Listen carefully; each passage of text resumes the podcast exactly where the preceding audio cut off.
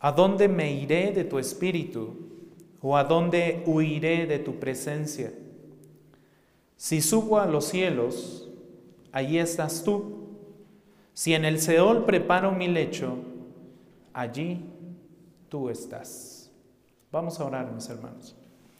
Padre, te alabamos una vez más y nos presentamos delante de ti, Señor, con un corazón contrito y humillado, reconociendo tu gran amor, tu gran misericordia para con cada uno de nosotros reconociendo, Señor, esas grandes y maravillosas misericordias que son nuevas cada mañana, que vienen de ti, Señor, para los tuyos. Gracias, Señor, porque también tu palabra nos enseña que estás presente en todos los lugares, en todos los espacios, que tú lo llenas todo. Y eso nos trae bendición y eso nos permite ser conscientes de que estamos siendo plenamente observados por ti en todo momento. Ayúdanos, Señor, a descubrir este atributo, esta perfección tuya que solamente tú posees. Ayúdanos a entenderla un poco más el día de hoy a través de tu palabra. Te lo rogamos en el nombre de Cristo Jesús. Amén. La inmensidad de Dios en una entrega pasada sobre los atributos de Dios, estuve hablando sobre lo infinito que es Dios, la infinitud de Dios o la infinidad de Dios. Y esto tiene que ver mucho con la inmensidad de Dios. Inmensidad literalmente significa sin medida, sin límite, que Dios es infinito. A esto se refiere la inmensidad de Dios, que Él no tiene medida, no tiene límite y es infinito en toda su esencia, en todos sus atributos, en todo lo que Él es, en todo lo que Él hace. La inmensidad de Dios significa y de hecho expresa el hecho de que Dios trasciende. ¿Y qué es trascender? Es el hecho de que Dios es y va más allá de todo espacio. Eso es, eso es lo que significa que Dios trasciende todo espacio. Es y va mucho más allá de lo que nuestra mente o de lo que este mundo nos puede llevar a entender o comprender. No puede ser coartado por ningún lugar. No puede ser coartado Dios por ningún espacio. No puede ser limitado Dios por ningún tipo de pensamiento. Dios no puede estar limitado por ningún tipo de límite. Si Él estuviera limitado en algo de su esencia, simplemente Él no sería Dios. Por eso Isaías en el capítulo 6, versículo 3 nos dice claramente, Santo, Santo, Santo es el Señor de los ejércitos. Él llena toda la tierra de su gloria o con su gloria. De la misma forma, cuando Salomón dedicó el templo, reconoció que la presencia de Dios ciertamente moraba en el cielo, pero que también moraría en el templo aquí en la tierra. En el primer libro de Reyes, en el capítulo 8, versículo 13, Salomón dice lo siguiente, ciertamente yo te he edificado una casa majestuosa, dice Salomón un lugar para que un lugar para tu morada para siempre en esta tierra, dice Salomón.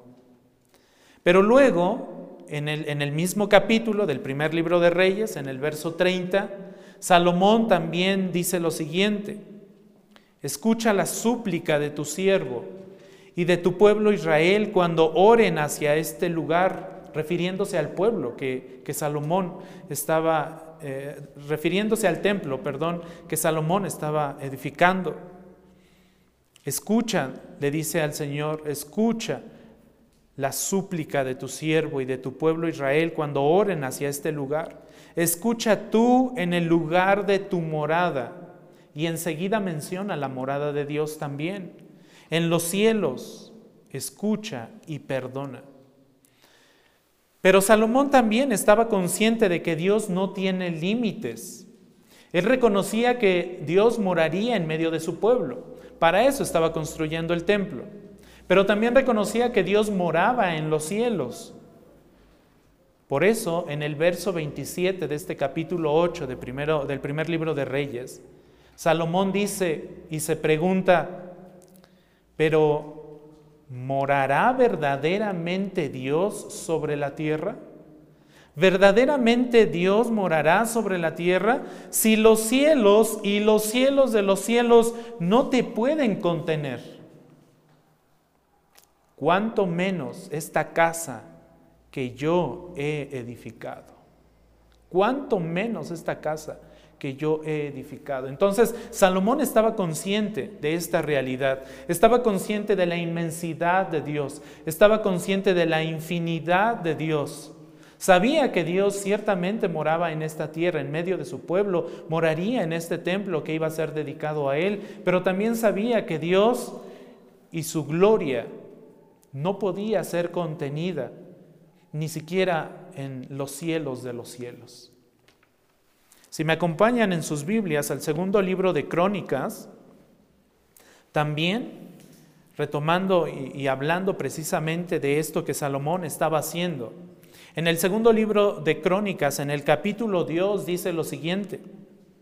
En el capítulo 2 se nos dice lo siguiente, y Salomón decidió edificar una casa al nombre del Señor y un palacio real para sí. Y designó Salomón 70 mil, notan esto, wow, 70 mil hombres para llevar cargas, 80 mil para, librar, ah, para labrar piedra en los montes y 3.600 para dirigirlos. ¡Wow! Esto es muchísima gente. 70 mil para llevar cargas, 80 mil para labrar piedra en los montes, 3.600 para dirigir a todos estos hombres que trabajarían en la construcción de este templo. Y luego noten verso 3, entonces Salomón envió un mensaje a Hiram, rey de Tiro, diciendo, haz conmigo como hiciste con mi padre David, viéndole, enviándole cedros para edificarle una casa donde habitar.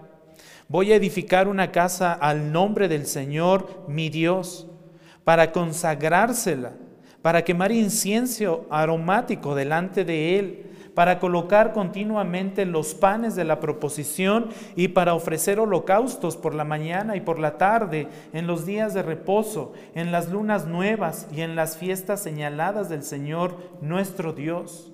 Esto será ordenanza perpetua en Israel. Verso 5. Y la casa que voy a edificar será grande.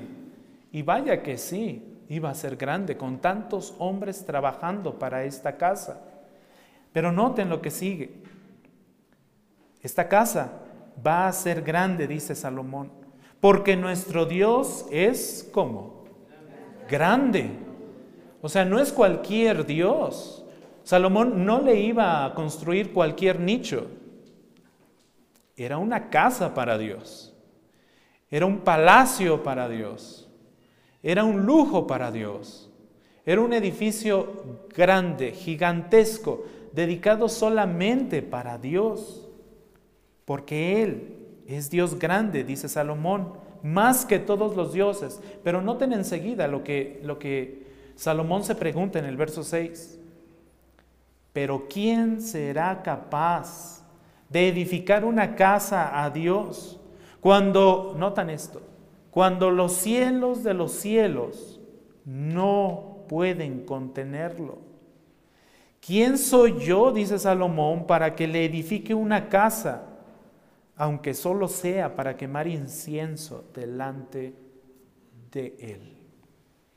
Entonces Salomón sabía perfectamente que aunque construyera el templo más grande de este mundo, ese templo no iba a poder contener la gloria de Dios.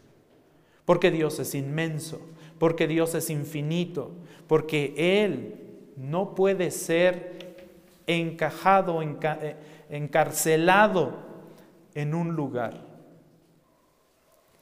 ¿Quién será capaz de edificar una casa a Dios cuando los cielos y los cielos, cuando los cielos y los cielos de los cielos no pueden contenerlo?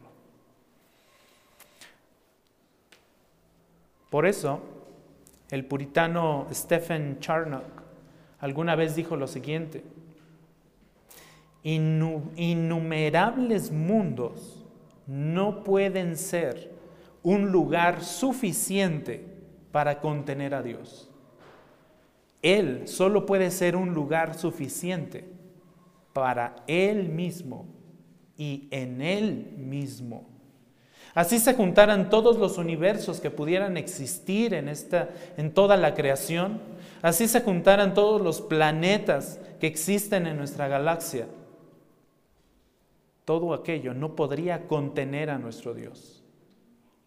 Jamás, porque entonces lo estaríamos limitando.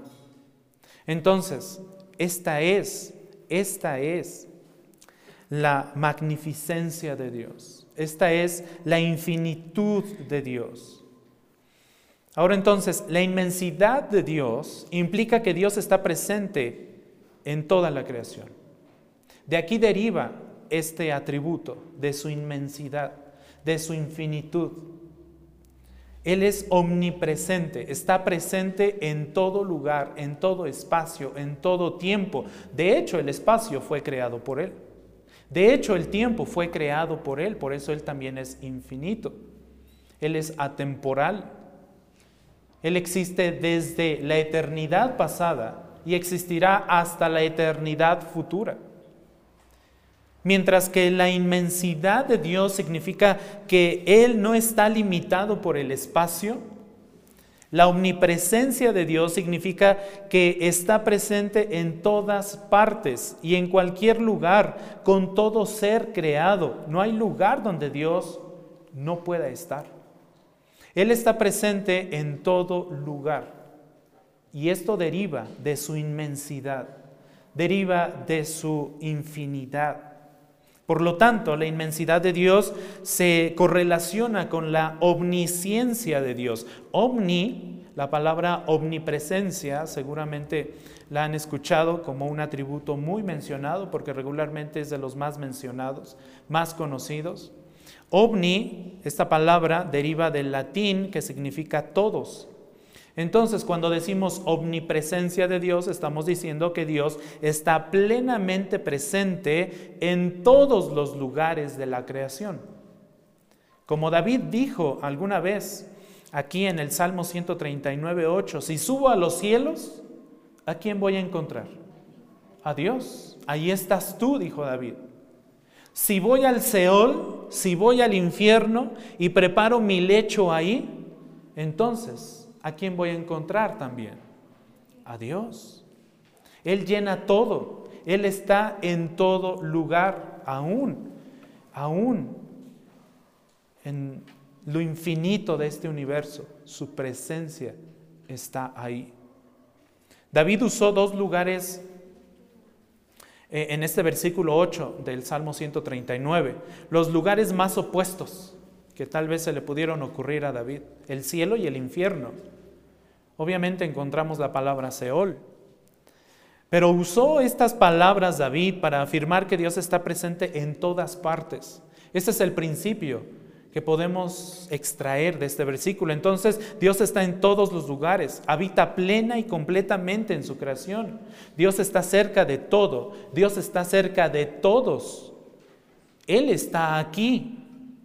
Y de hecho hay un canto por ahí entre las iglesias, ¿no? Y seguramente lo han escuchado, ¿no? Dios está aquí. Muy, muy, un canto muy conocido. Él está a tu lado, donde sea que tú estés, ahí está Dios. La convicción de la omnipresencia de Dios abrumó a David al punto que lo llevó al asombro, pero también a la confusión. No había lugar donde David pudiera oír. No había un lugar para huir. De la misma forma, nosotros no tenemos forma de huir de Dios. No había lugar donde David pudiera esconderse. Nosotros tampoco tenemos un lugar en donde escondernos de Dios. No había distancias ni lugares ocultos para el Señor. No hay, no habrá. Su presencia en un lugar no provoca la ausencia de su presencia en otro. Lo cual nosotros sí experimentamos. Si estamos aquí no podemos estar en otro lugar. Pero en Dios no pasa así. Él está aquí y está en otra iglesia y está en todo lugar, en todo tiempo. porque Él es Dios. Debemos entender que Dios llena todos los lugares con su presencia, por eso es omnipresente y no está confinado y tampoco está excluido de ningún lugar. Él está presente en todo tiempo y en todo lugar. Por eso cuando leemos eh, al profeta Jeremías en el capítulo 23, verso 23 y 24 también, Jeremías se hace la pregunta y nos dice, ah, está hablando Dios, de hecho, aquí en Jeremías 23, 23 dice, ¿acaso soy yo un Dios solo de cerca? declara el Señor, y no un Dios de lejos. ¿Podrá alguien esconderse en escondites de modo que yo no lo vea? ¿Nos habíamos hecho esa pregunta alguna vez? Tal vez alguno de nosotros pudiera considerar tener un lugar tan secreto que ni siquiera Dios lo pudiera conocer. No lo hay. ¿Podrá alguien esconderse, dice Dios? En escondites de modo que yo no lo vea, declara el Señor? ¿No lleno yo los cielos y la tierra? ¿Acaso no eres consciente de que yo lleno los cielos y la tierra? Declara el Señor. Noten que tres veces en este versículo aparece la firma de Dios. Declara el Señor, declara el Señor y declara el Señor. Esto nos da un énfasis en este atributo y nos nos hace ver que es importante y que debemos ser conscientes de esto como iglesia. Ahora, no es que Dios esté contenido en el cielo y, la tierra, no es que toda la esencia de Dios y toda su perfección solamente esté contenida en los cielos y aquí en la tierra. No, por supuesto que no, sino que Dios llena el cielo y la tierra, así como el océano llenaría un vaso que se sumerge en sus profundidades. Para los que hemos estado en el mar o cerca del mar, podemos disfrutar de lo inmenso que es el mar, ¿verdad? Y vemos lo grande que es el mar. Y si metiéramos un vaso, aunque sea a la orilla, en la playa, obviamente ese mar llenaría el vaso con agua. Pero la inmensidad del mar entonces nos sirve para darnos cuenta de qué forma también Dios llena los cielos y la tierra, como si ese vaso representara el cielo y los cielos de los cielos y esta tierra y este mundo y este universo. La inmensidad de Dios es infinita. El cielo y la tierra están sumergidos literalmente en Dios. Dios no está limitado ni al cielo, ni a los cielos de los cielos, y por supuesto mucho menos a esta tierra, ni a este universo. La omnipresencia de Dios significa que el espacio más grande que puede existir no puede contenerlo. No puede contenerlo. Dios está presente en todo el espacio, en todo su ser está presente, con todo su ser, con todas sus perfecciones, con todos sus atributos. Con todo lo que Él es, Él está presente en cada lugar de nuestro espacio. Algún día Spurgeon dijo en uno de sus sermones, creemos que Dios llena el cielo, la tierra y aún el infierno. Está en el espacio mismo en que está su creación, porque a Dios no le desagradan las criaturas. Y hasta el espacio que ocupan sus obras también está lleno de Él. Las entrañas rocosas de las profundidades inexploradas están llenas de Dios. Allí donde el mar ruge o donde el granito sólido no deja vacío, incluso allí está Dios, no solo en los lugares abiertos y en el abismo, sino penetrando toda la materia y abundando por todas partes en todo y llenando todas las cosas consigo mismo. Creemos en este Dios que es omnipresente, que lo llena todo. Así que no hay ningún lugar al que puedas ir. No hay ningún lugar en el cual no puedas encontrar a Dios. Por ello el salmista dijo en el Salmo 139, verso 11 y 12, si digo, ciertamente las tinieblas me envolverán y la luz a mi alrededor será noche, Ni aún las tinieblas son oscuras para ti, dice el salmista, y le está hablando a Dios. Esa falsa esperanza de que, bueno, en la noche no me ve nadie.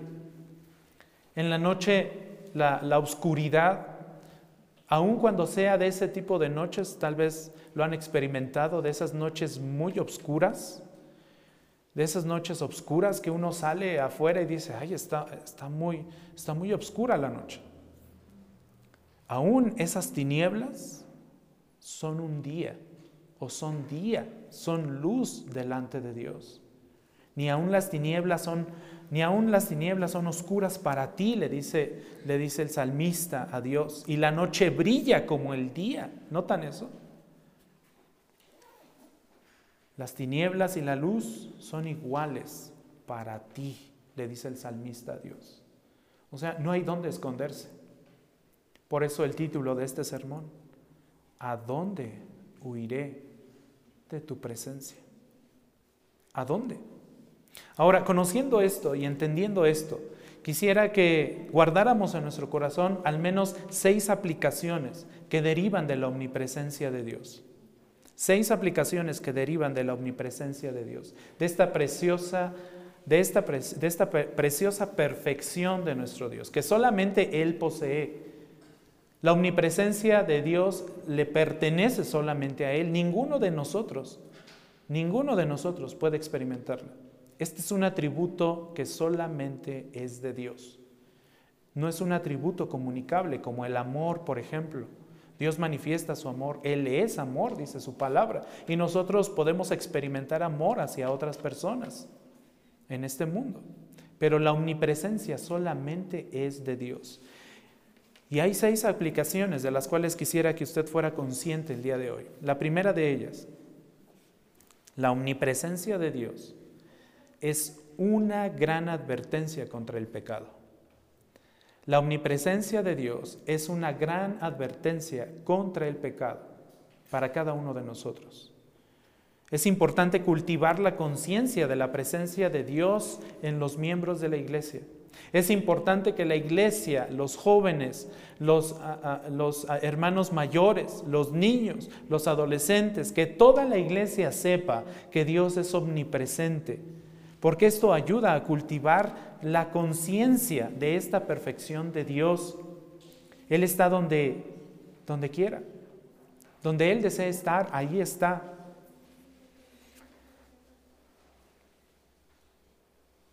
Cuando nosotros somos conscientes de esto, de su omnipresencia, entonces también podemos promover la piedad de nuestra vida.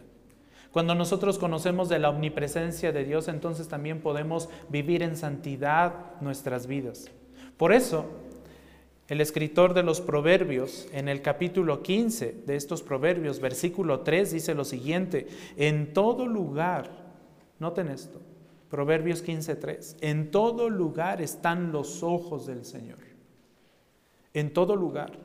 Y noten, este, este, versículo es, es muy, muy claro, muy preciso. En todo lugar están los ojos del Señor observando a los malos y a los buenos.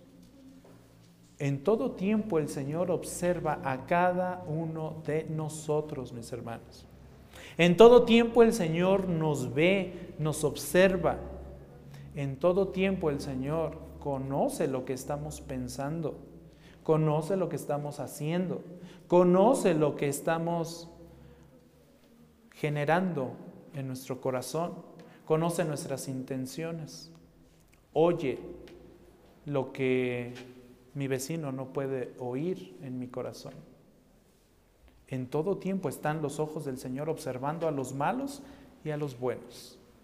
Dios es el testigo ocular Dios es el testigo ocular, por así decirlo, de cada evento de la historia y nos hace responsables de nuestras acciones. Por eso también Job es consciente de esto y en el capítulo 34 de Job encontramos las siguientes palabras, verso 21 y 22. Porque sus ojos observan los caminos del hombre y él ve todos, todos, todos sus pasos. Mis hermanos, nosotros no damos un paso Ni siquiera podemos avanzar un milímetro sin que Dios lo sepa. Él conoce todos los caminos del hombre. No hay tinieblas ni densa oscuridad donde puedan esconderse los que hacen qué? Iniquidad. Por eso leíamos en el pasaje anterior, Dios está observando tanto a malos como a buenos. Thomas Watson, uno de los puritanos más leídos, dijo lo siguiente alguna vez, esto es triste para los malvados, esto es triste para aquellos que hacen maldad. Dios es su enemigo y no pueden escapar de Él ni huir de Él porque Él está presente en todas partes. Nunca están fuera de su vista ni fuera de su alcance. Las mismas palabras que encontramos en Job, las mismas palabras que encontramos en el libro de los Salmos. El mismo principio. El Señor dice en Amós 9:2 lo siguiente, aunque caben hasta el Seol, aunque tú seas capaz de hacer un hoyo y cavar y llegues hasta el, hasta el Seol, hasta el mero infierno, aún desde allí los tomará mi mano, dice el Señor en Amós 9:9, 9:2, perdón. Y aunque seas capaz de subir al cielo, dice Amós, aunque seas capaz de fabricarte una gran torre, aunque seas capaz de fabricarte una gran escalera hasta el cielo, ¿qué dice el Señor? De allí te voy a bajar. Hasta allá llega mi mano, más allá de los cielos. Hasta allá abajo en el infierno también llega mi mano y te voy a traer. Te estoy observando, dice el Señor. Pero los hombres ignoran neciamente a Dios, ante quien moran literalmente, continuamente. Al hombre le gusta engañarse a sí mismo, pero jamás engañará a Dios. En ningún momento podremos engañar a Dios. Entre nosotros nos podemos engañar, mentir, podemos ponernos eh, una venda en los ojos, pero a Dios jamás le podremos poner una venda en los ojos. Los hombres cometen pecado en presencia de Dios. No tienen miedo, no tienen temor de Dios. Los hombres cometen en la presencia de Dios aquello que, de lo que tienen miedo y de lo que se avergüenzan de cometer en medio de los hombres. Vean hasta dónde ha llegado esta humanidad. Tenemos vergüenza de hacer ciertas cosas delante de los hombres. Nos da pena, nos da miedo, nos da temor. Pero no nos da temor hacer y cometer pecado delante de Dios, el cual es omnipresente. Entonces, la omnipresencia del Señor, de nuestro Dios, nos ayuda a vivir en santidad y a evitar el pecado. Debemos ser conscientes de que Él está en todo tiempo, en todo espacio, en todo lugar. Ahora, una segunda implicación o una segunda aplicación de la omnipresencia de Dios. La omnipresencia del Señor debería llenarnos del temor de Dios, conociendo esto. Isaías 66, en el capítulo 66, versículo 1 y 2, dice lo siguiente, el cielo, así dice el Señor, dice, dice eh, este versículo 1 de Isaías 66, es la firma de Dios. Está iniciando el verso con, la firma de Dios y, y, dice, así dice el Señor, el cielo es mi trono y la tierra el estrado de mis pies. ¿Dónde pues está la casa que podrían edificarme? Esta, esta pregunta es muy parecida a la que se hizo Salomón, ¿lo recuerdan? ¿Quién podrá construir verdaderamente una casa en la que pueda morar el Señor? ¿Dónde pues está la casa que podrían edificarme? ¿Dónde está el lugar de mi reposo? Si todo esto lo hizo, ¿qué? Mi mano. Hombre, no te gloríes de lo que puedes hacer. ¿Sabes por qué? Porque Dios ya lo hizo primero que tú. Él lo creó no te gloríes de levantar un templo grandísimo y gigantesco para Dios, porque Él hizo todo lo que existe. A Él le pertenece. Y así, dice Isaías, y así todas estas cosas llegaron a ser, declara el Señor, otra vez su firma. Pero a este miraré. ¿A quién va a mirar el Señor? ¿Al que se gloría? ¿Al que busca honra para sí? ¿O al que se humilla delante del Señor? Noten, al que es humilde y contrito de qué? De espíritu. Al que es consciente de que Dios es omnipresente y que tiembla, noten esto, y que tiembla ante mi palabra. Delante de Él. Más bien, Él podrá morar delante del Señor. Aquel que reconoce su omnipresencia. Vivimos diariamente en la presencia del Señor, del cielo y de la tierra. Todo lo que hacemos se realiza ante su rostro. No queda nada sin que Dios no lo vea. Por ello, como dijo Ezequiel Hopkins, eh, por ahí de los años 1630, 1690, Ezequiel Hopkins dijo lo siguiente, debemos permitir que nuestra conducta sea siempre como a sus ojos y para sus ojos, con toda seriedad y devoción y con toda reverencia y sumisión, con toda pureza, pero además con toda santidad. Debemos temblar delante de Él. Debemos temblar delante de su presencia. Debemos ser humildes delante de Él. Él es omnipresente. Hay una tercera implicación de la omnipresencia de Dios. La omnipresencia de Dios anima a los creyentes a confiar en Él de todo corazón a confiar en Él de todo corazón. El segundo libro de Crónicas, en el capítulo 16, versículo 9, dice lo siguiente, porque los ojos del Señor recorren toda la tierra para fortalecer, noten esto, para fortalecer a aquellos cuyo corazón es completamente suyo. Noten que aquí hay una particularidad, noten que aquí hay un grupo selecto, aquí hay un grupo elegido, él va a fortalecer a aquellos cuyo corazón es como completamente suyo, a sus hijos, a los que han creído en Él. Tú has obrado neciamente en esto, termina este versículo diciendo, ciertamente desde ahora habrá guerras contra ti. Pero el Señor fortalece a los que son de Él a los que se humillan, a los que le reconocen, a los que están conscientes de su omnipresencia, a los que tiemblan ante su palabra, a los que tiemblan delante de su presencia, a los que se presentan delante de Él con un corazón contrito y humillado. Él está cerca de los quebrantados de corazón, por lo que podemos entonces también, como consecuencia, derramar nuestro corazón delante del Señor, donde quiera que nosotros estemos.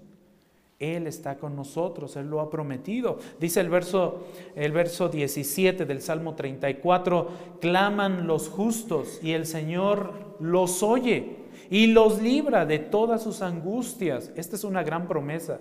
Cuando los justos claman a Dios, Dios responde y los libra de todas sus angustias, de todos sus miedos, de todos sus temores. Cercano está el Señor a los quebrantados de corazón. Escuchamos muchas veces este versículo, pero pocas veces creemos en esta gran promesa de Dios.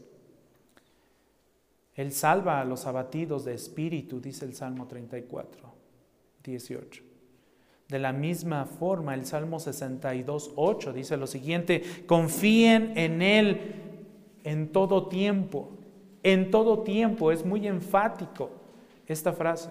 Confíen en Él en todo tiempo, oh pueblo, oh iglesia, derramen su corazón delante de Él. Dios es nuestro qué? Refugio. Dios es nuestro refugio. ¿Quieres derramar tu corazón? ¿Quieres desahogarte? Desahógate con Dios. ¿Quieres ayuda en medio de tus, de tus tribulaciones? Ve y busca la ayuda delante de Dios. Él es omnipresente, lo vas a encontrar si lo buscas con todo tu corazón. El Salmo 46.1 dice, Dios es nuestro refugio y fortaleza, nuestro pronto auxilio. ¿En qué? En las tribulaciones. Conocemos este versículo, pero pocas veces lo aplicamos. Muchas veces buscamos ayuda fuera de Dios. Ya hasta que las cosas de plano se ponen muy feas, entonces vamos y nos humillamos delante del Señor. Pero Él está ahí. Incluso cuando la maldad asedia al pueblo de Dios, cuando las tribulaciones están en lo más fuerte que pudieran estar, pueden confiar en el Señor que está en la iglesia, para la iglesia, sosteniendo a la iglesia. Y seguramente este Dios, este Señor nos hará más que vencedores sin importar cuánto dolor y persecución, y persecución pudiéramos sufrir o experimentar, Dios está con nosotros. Dios está aquí. Podrás estar rodeado de peligros por todos lados. Podrás tener los problemas más grandes que puedas ver en este mundo o experimentar. Podrás estar viviendo eh, un verdadero infierno si quieres en este mundo. Podrás estar en las mismas fauces de la muerte y de la destrucción. Podrá tenerte Satanás agarrado y atado. Sin embargo, considera que tu Dios, que está en todas partes, también está contigo allí. Porque Él es omnipresente. La omnipresencia de Dios es un consuelo en las intensas aflicciones entonces. Los hombres piadosos obtienen consuelo en su presencia. Los hombres piadosos que buscan al Señor se consuelan con la presencia del Señor junto a ellos. En medio de las llamas abrasadoras, Él todavía está con nosotros, mis hermanos. Allí está el Señor. Por eso Isaías 43, 2 dice, cuando pases por las aguas, yo estaré contigo. Y si por los ríos también pasas, no te vas a ahogar. Esos ríos no te cubrirán, dice, dice Isaías 43, 2. Y aún, dice Isaías, cuando pases por el fuego, ¿qué va a pasar? No te vas a quemar, ni la llama te abrazará. Seguramente recordarán este caso que leemos en el libro de Daniel, ¿verdad? ¿Se acuerdan de este caso, de, de estos hombres del libro de Daniel? Hombres que fueron aventados a un horno de fuego, calentado cuántas veces? Siete veces más. Estaba, es más, estaba tan caliente este horno al que fueron aventados estos tres amigos de Daniel.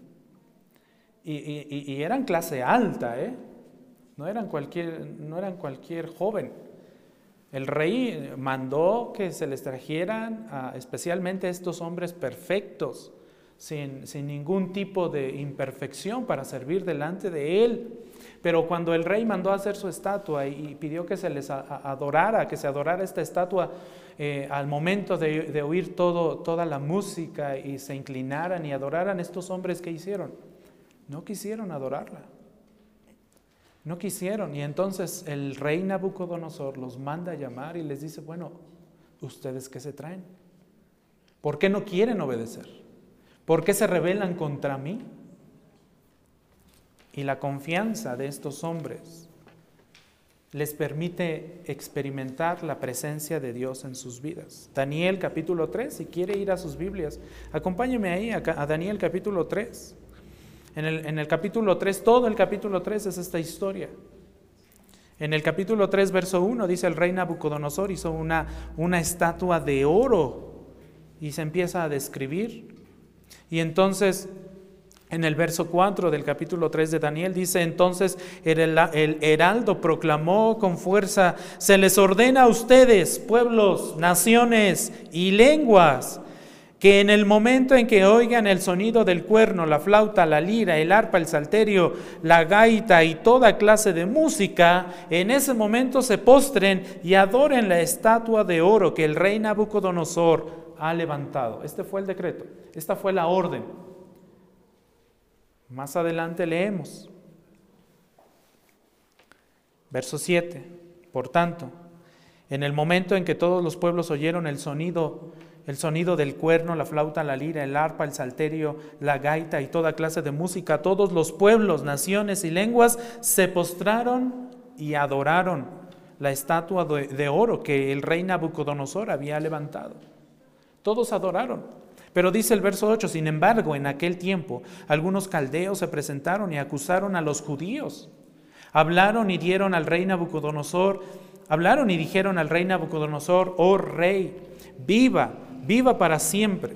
Usted, oh rey, ha proclamado un decreto de que todo hombre que oiga el sonido del cuerno, la flauta, la lira, el arpa, el salterio, la gaita y toda clase de música, se postre y adore la estatua de oro. Y el que no se postre y adore será echado en un horno de fuego ardiente.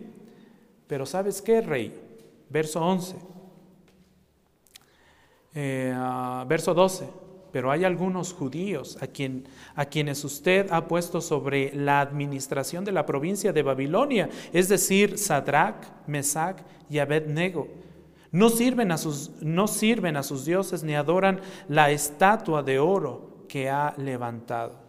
Entonces, Nabucodonosor, enojado, pero bien enojado y furioso, dice la palabra de Dios, dio orden de traer a Sadrach, Mesach y Abednego. Estaba enojado el, rey Nabucodonosor. Estaba muy enojado porque su orden estaba siendo desobedecida por estos tres hombres. Entonces, habló Nabucodonosor, verso 14, y les dijo, ¿es verdad, Sadrach, Mesach y Abednego, que no sirven a mis dioses ni adoran la estatua de oro que he levantado? ¿Es eso verdad? Los están acusando. ¿De verdad no están obedeciendo mis órdenes? Dice Nabucodonosor. Están dispuestos ahora para que cuando oigan el sonido del cuerno, la flauta, la lira, el arpa, el salterio, la, gaita y toda clase de música se postren y adoren a la estatua que he hecho. Porque si no la adoran, inmediatamente, dice Nabucodonosor, serán echados en un horno de fuego ardiente. ¿Y qué Dios? Noten, noten lo que les pregunta Nabucodonosor. ¿Y qué Dios será el que los libre de mis manos? Hasta este momento Nabucodonosor no estaba siendo consciente de el Dios al cual se estaba enfrentando. Por eso les dice, como si les hubiera dicho, no habrá Dios que los salve. Eso les está diciendo Nabucodonosor. Verso 16. Entonces Sadrach, Mesach y Abednego le respondieron al rey Nabucodonosor. ¿Sabes qué, rey? Pues sí, podrá ser muy rey y todo. Pero ¿sabes qué? No necesitamos darle una respuesta acerca de este asunto. Verso 17, ciertamente nuestro Dios, en quien servimos, a quien servimos, puede que librarnos del horno de fuego ardiente y de su mano, oh rey, nos librará. Esta es la confianza de los hijos de Dios. Esta es la confianza de los hijos de Dios en medio de las tribulaciones, en medio de las presiones. El Dios en quien nosotros creemos nos va a librar. ¿Tenemos esta confianza? Podremos estar delante del rey mismo de Inglaterra si queremos. Pero nuestro Dios estará también con nosotros ahí.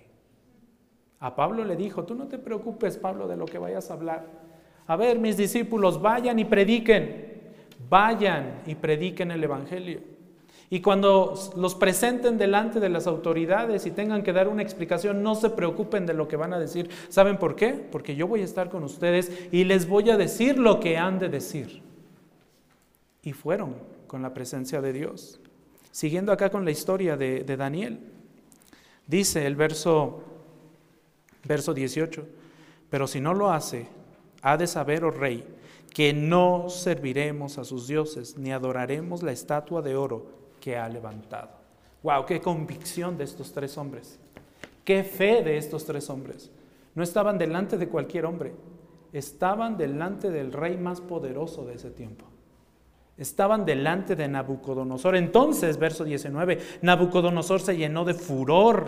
Ya estaba enojado, ya estaba enojadísimo. Y aún más, se llenó de furor y demudó su semblante contra Sadrach, Mesach, Abednego. Reaccionó ordenando que se calentara el horno ¿cuántas veces?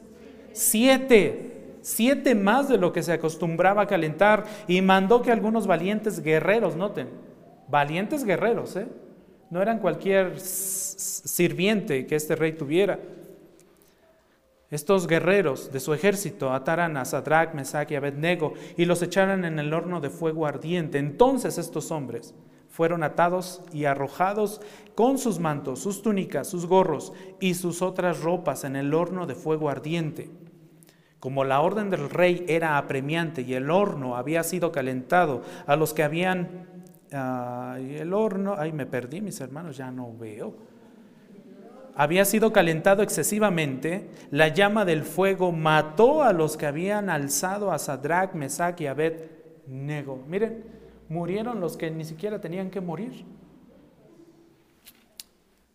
Verso 23. Pero estos tres hombres, Mesach, Sadrach, me faltó uno, ¿verdad? Estos tres hombres, Sadrach, Mesach y Abednego, cayeron atados en medio del horno de fuego ardiente. Y vean lo que pasó, verso 24. Entonces el rey Nabucodonosor se espantó y levantándose apresuradamente preguntó a sus altos oficiales, ¿no eran tres los hombres que echamos atados en medio del fuego? Y respondieron, sí, así es, oh rey. Respondieron ellos, miren, respondió el rey, veo a cuatro hombres sueltos que se pasean en medio del fuego sin sufrir daño alguno y el aspecto del cuarto es semejante al de un hijo de quién. ¿Quién era este? Pues no que eran tres. ¿Y quién era este cuarto? Era Dios mismo. Era Dios mismo. Era nuestro Señor Jesucristo. Era, él estaba ahí. Por eso Él es omnipresente estaba ahí protegiendo a quienes, a los que eran de él, a los que habían entregado su corazón plenamente a él, a los que habían sido fieles a él, los había librado. Y se asombró el rey. Entonces se acercó a la puerta del horno el rey la puerta del horno de fuego ardiente y dijo Sadrach, Mesach y Abednego, siervos del Dios Altísimo. Para este momento Nabucodonosor reconoció contra qué Dios estaba él luchando. Supo que no era cualquier otro Dios. Supo que era el Dios vivo y verdadero, que estaba presente con los suyos.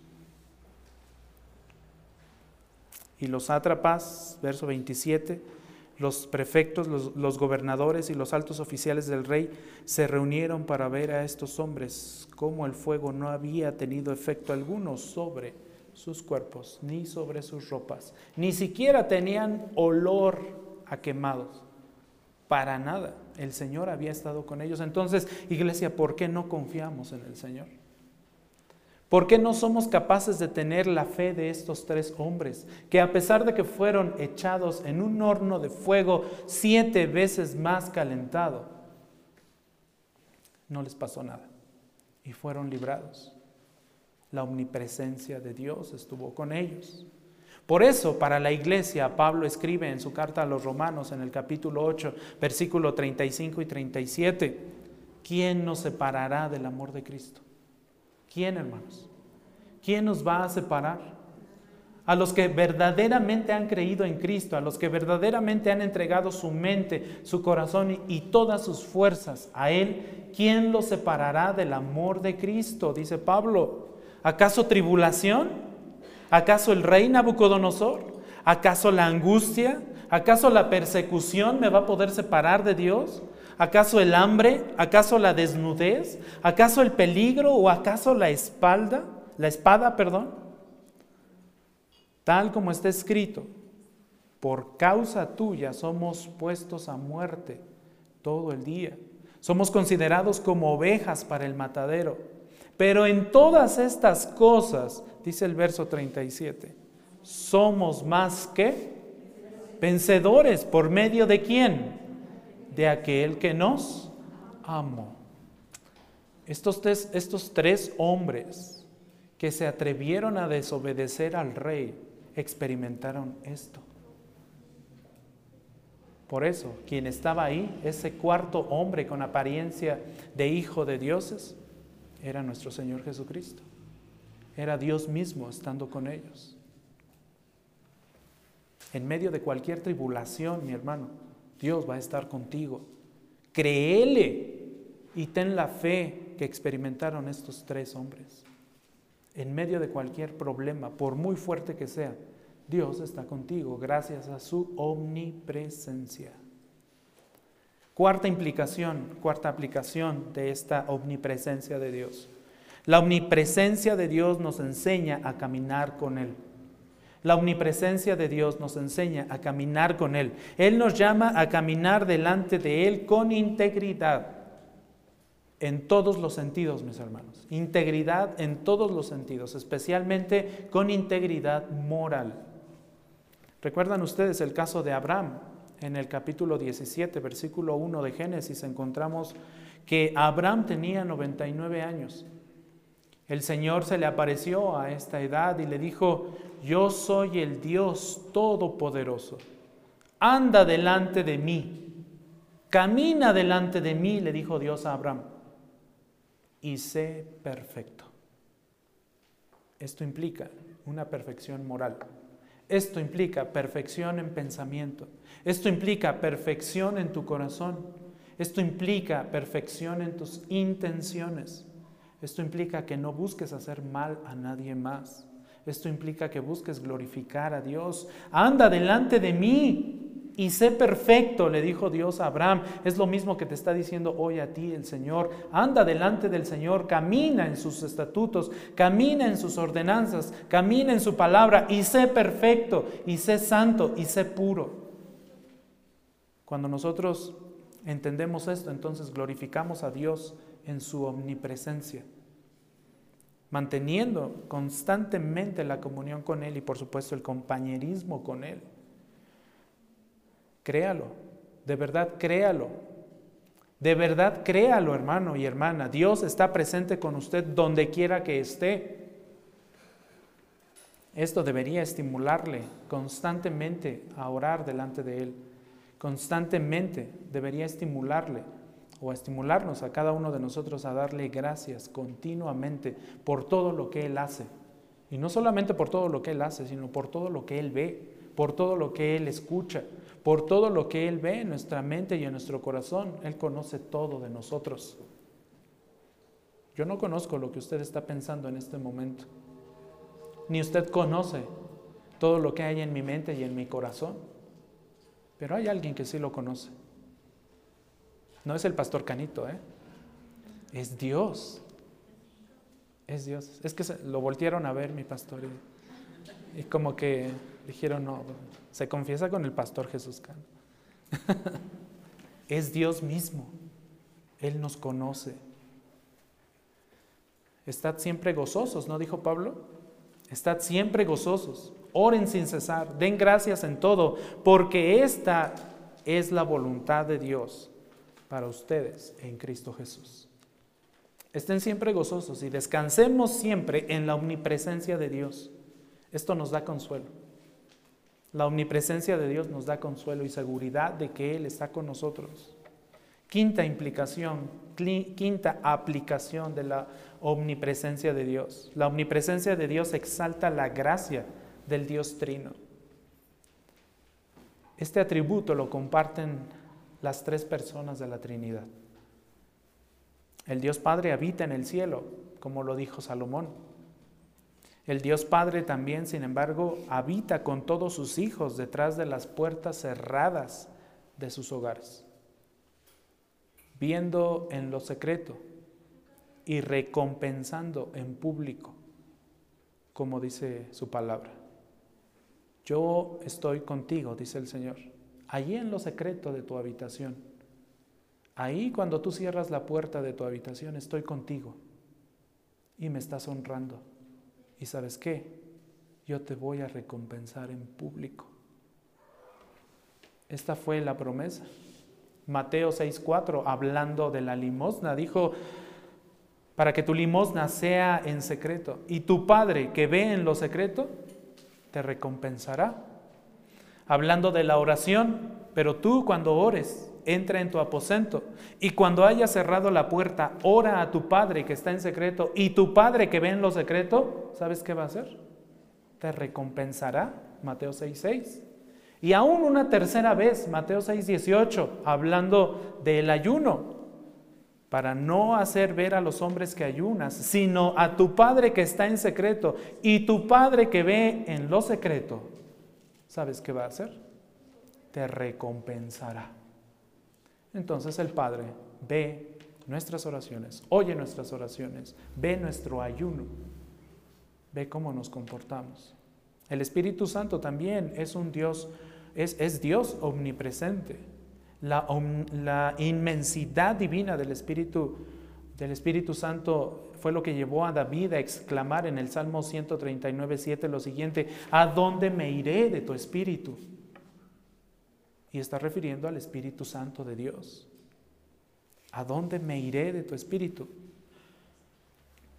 El Hijo de Dios, nuestro Señor Jesucristo, reveló que Él también es la deidad omnipresente, mis hermanos. Cristo prometió a la iglesia algo muy importante en Mateo 28 y seguramente lo recordarán. Él dijo, vayan, enséñenles, predíquenles el Evangelio, enséñenles a guardar todo lo que yo les he mandado. Eso dijo el Señor. ¿Y qué más prometió? Y les dijo, recuerden, sean conscientes, mis hermanos, que no se les olvide, dice Jesús, que no se les olviden, que no se les olvide. Yo voy a estar con ustedes cuántos días? Todos los días hasta el fin del mundo. Esta es la omnipresencia de Dios.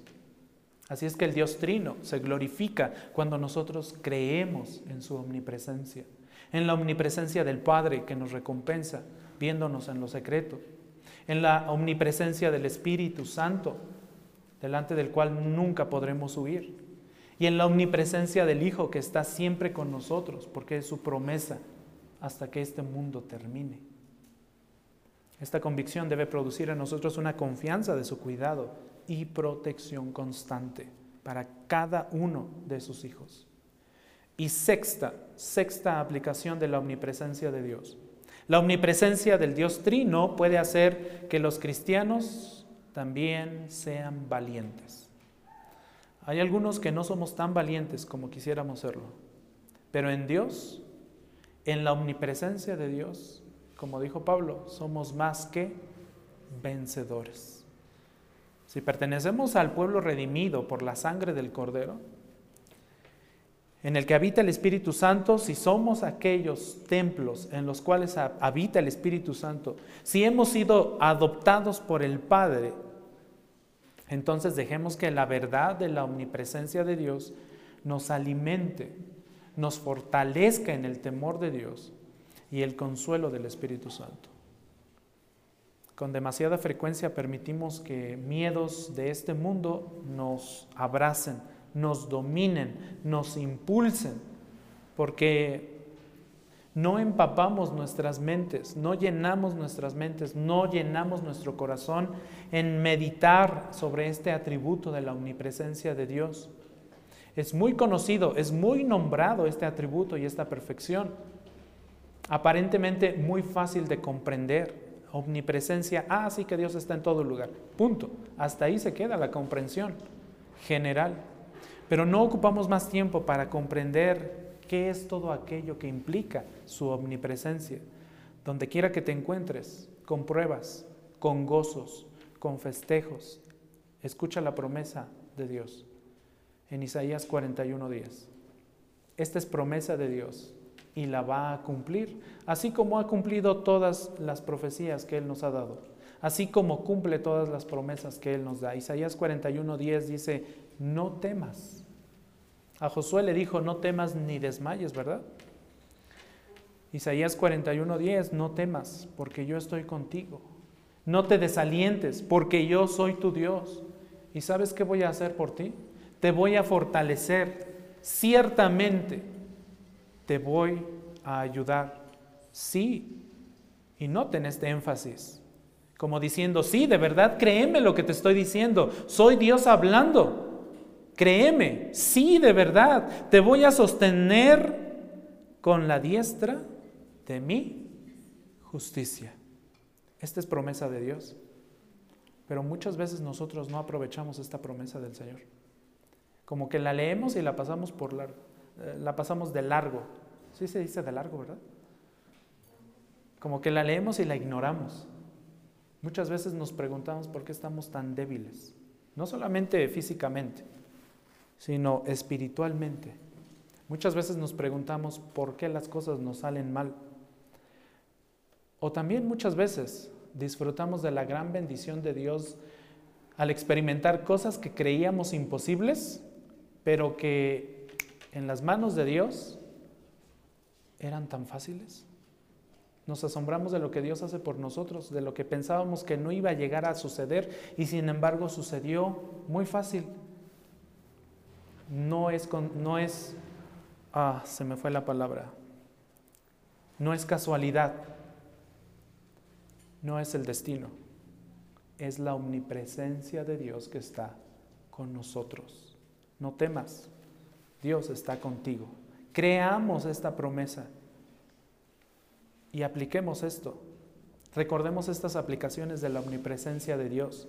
La omnipresencia de Dios es una advertencia contra el pecado. La omnipresencia de Dios debería llevarnos, debería llenarnos del temor de Dios.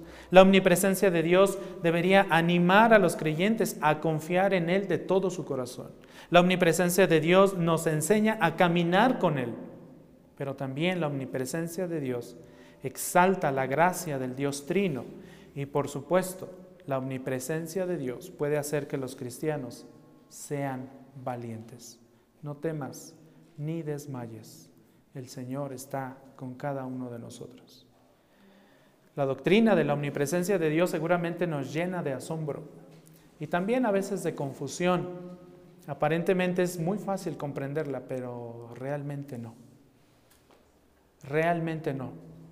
Siempre podremos estar seguros de la atención exclusiva que Dios tiene para con los suyos, para con sus elegidos, para con los que han creído en Él. No tenemos necesidad de hacer ninguna fila nosotros, mis hermanos, delante de Dios. Ya no tenemos necesidad de solicitar una cita con Dios. El velo se rompió, ¿lo recuerdan? Tenemos acceso directo al Padre. No necesitamos un conmutador que nos conteste, bienvenido a la línea del cielo. Si usted quiere hablar con Dios, marque uno. Si usted quiere hablar con Jesús, marque dos. No, tenemos acceso al Padre. Confiemos en esto, confiemos en su presencia. Cuando estamos en la presencia de Dios, Dios no está preocupado por lo que está pasando del otro lado del mundo, porque Él es omnipresente. Esta es una doctrina, sin, sin embargo, que para los hijos de Dios es un consuelo, pero para los que no son hijos de Dios, para nada es un consuelo, mis hermanos. No hay ningún lugar donde pueda esconderse cada pecador de este mundo. Para los que no son hijos de Dios, no hay ningún rincón en el universo donde Dios no esté. Y eso les atormenta. Por eso este mundo ofrece mucho entretenimiento, dice un comentarista.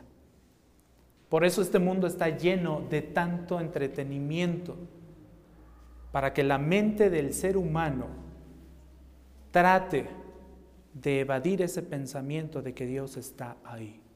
Para que la mente del ser humano se olvide, aunque realmente nunca lo olvida porque la mente del ser humano siempre estará consciente de que Dios está ahí y que nos está observando.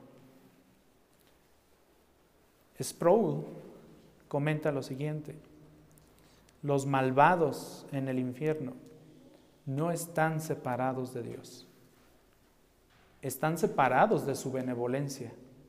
La ira de Dios los acompañará constantemente y para siempre.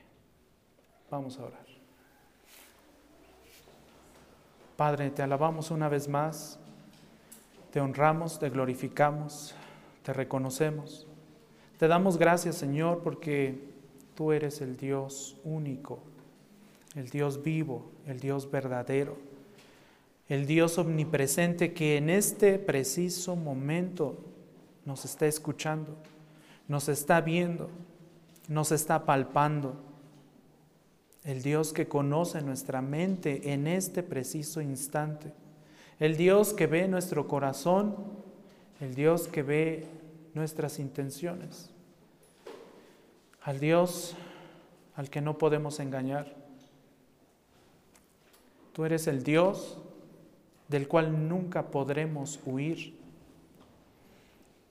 No hay ningún lugar en este mundo, en esta tierra, en este universo, en el cual podamos escondernos de ti, Señor. Por eso eres Dios, por eso te honramos y te glorificamos. Ayúdanos, Señor, a ser cada día más conscientes de esta gloriosa presencia tuya con nosotros. Ayúdanos a ser más santos cada día. Ayúdanos, Señor, a abandonar todo aquello que queremos y amamos de este mundo y que muchas veces preferimos antes que a ti. Ayúdanos a caminar, como le dijiste a Abraham, a caminar delante de ti y a ser perfectos. Gracias porque eres omnipresente. Gracias porque tu presencia está en todas partes, en todo espacio, en todo tiempo. Gracias porque tú eres eterno. En el nombre de Cristo Jesús. Amén.